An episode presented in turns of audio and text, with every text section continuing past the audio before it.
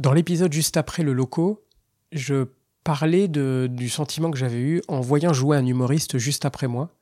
Et je remarquais que lui, il avait un tempo, euh, un jeu, beaucoup autour des silences. Et je remarquais à ce moment-là que euh, il récoltait des très gros rires justement au moment où il laissait des silences.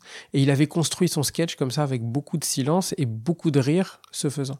Et euh, ça m'avait beaucoup marqué parce que c'est quelque chose que, que je maîtrise pas dans mon stand-up.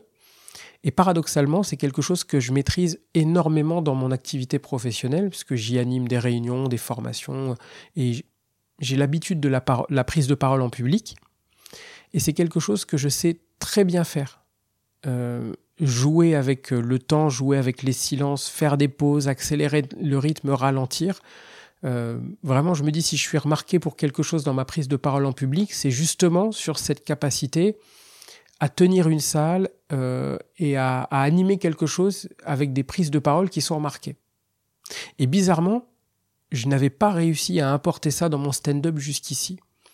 Pour une raison assez simple, c'est que la notion de silence dans le stand-up, elle, me terrifiait, elle me terrifie. Ouais, on va dire ça.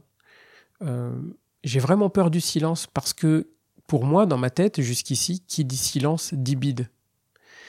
Et donc, j'ai eu tendance, quand je me réécoute depuis le départ, à aller très vite, à essayer de bourrer un maximum de choses dans mes sketchs, j'en parlais précédemment, et du coup, ça donne une ambiance un peu de, de, de, train lancé à pleine vitesse, parfois un peu de fouillis aussi. Et je me suis rendu compte que ça me portait préjudice au sens où je voulais des gros rires, je pense avoir les vannes qui le permettent, mais je les obtenais pas. Et quand j'ai vu ce humoriste jouer euh, après moi au loco, je me suis dit, bon, je vais essayer de changer un peu mon fusil d'épaule. Et, surtout, je vais essayer de jouer sur la notion de temps relatif. C'est-à-dire que je me rends bien compte, notamment quand je me réécoute, qu'il m'arrive des choses quand je suis sur scène j'ai l'impression que ça dure 4-5 secondes, et en réalité, quand je réécoute, ça dure une seconde, pas plus. Donc, j'ai commencé à me dire, dans les silences que je vais laisser après mes vannes, je vais volontairement en laisser 4 secondes, 5 secondes peut-être, moi dans ma tête, parce que je sais que en temps public, entre guillemets, ça va aller un peu plus vite. Donc j'ai eu tendance à exagérer un peu mes silences dans ma tête quand je me j'ai répété et je me suis rendu compte que quand je suis sur scène, quand j'exagère un peu le temps de silence dans ma tête, ça laisse le bon temps de silence dans mon sketch.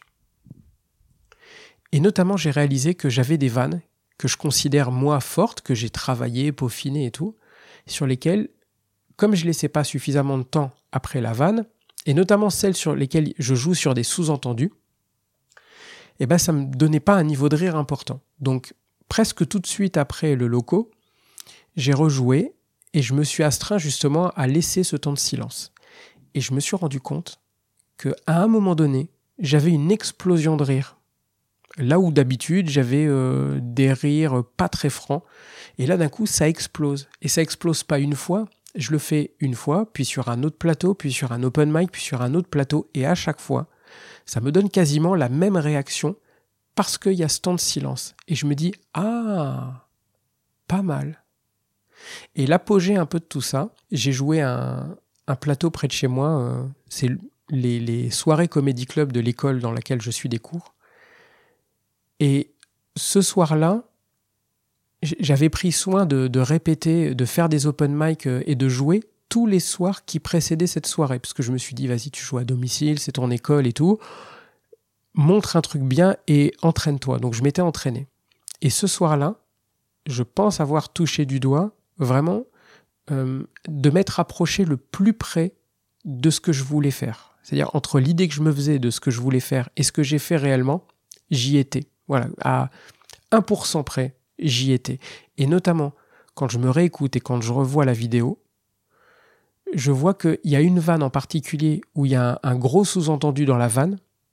J'ai laissé 4 secondes, je l'ai compté. Et 4 secondes de silence, c'est long.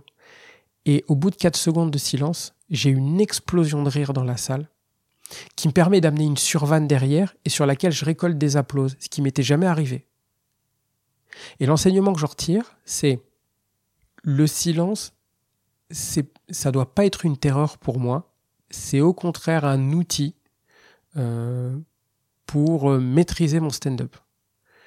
Si je sais bien le doser, si je sais bien l'apprivoiser, j'ai rien à en craindre, mais il faut juste que je sache l'utiliser. Et euh, j'ai quitté cette peur du silence. Au contraire, maintenant j'en joue beaucoup plus et je me rends compte que ça marche beaucoup plus comme ça.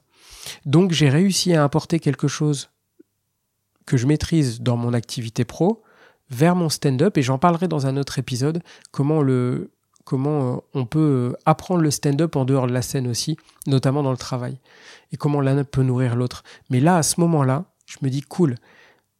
Ça fait des mois que je suis des cours, ça fait peu de temps en réalité que je joue sur scène.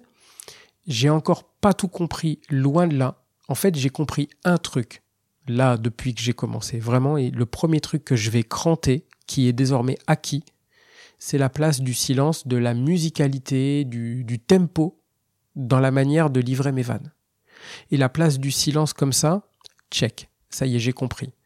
Donc euh, ça fait vraiment plaisir d'arriver là en fin de saison d'avoir comme ça des scènes qui me mettent en confiance, d'avoir des rires, etc. Mais surtout d'être en capacité de me dire, je vais pouvoir partir en vacances, ça y est, j'ai au moins compris un truc sur le stand-up.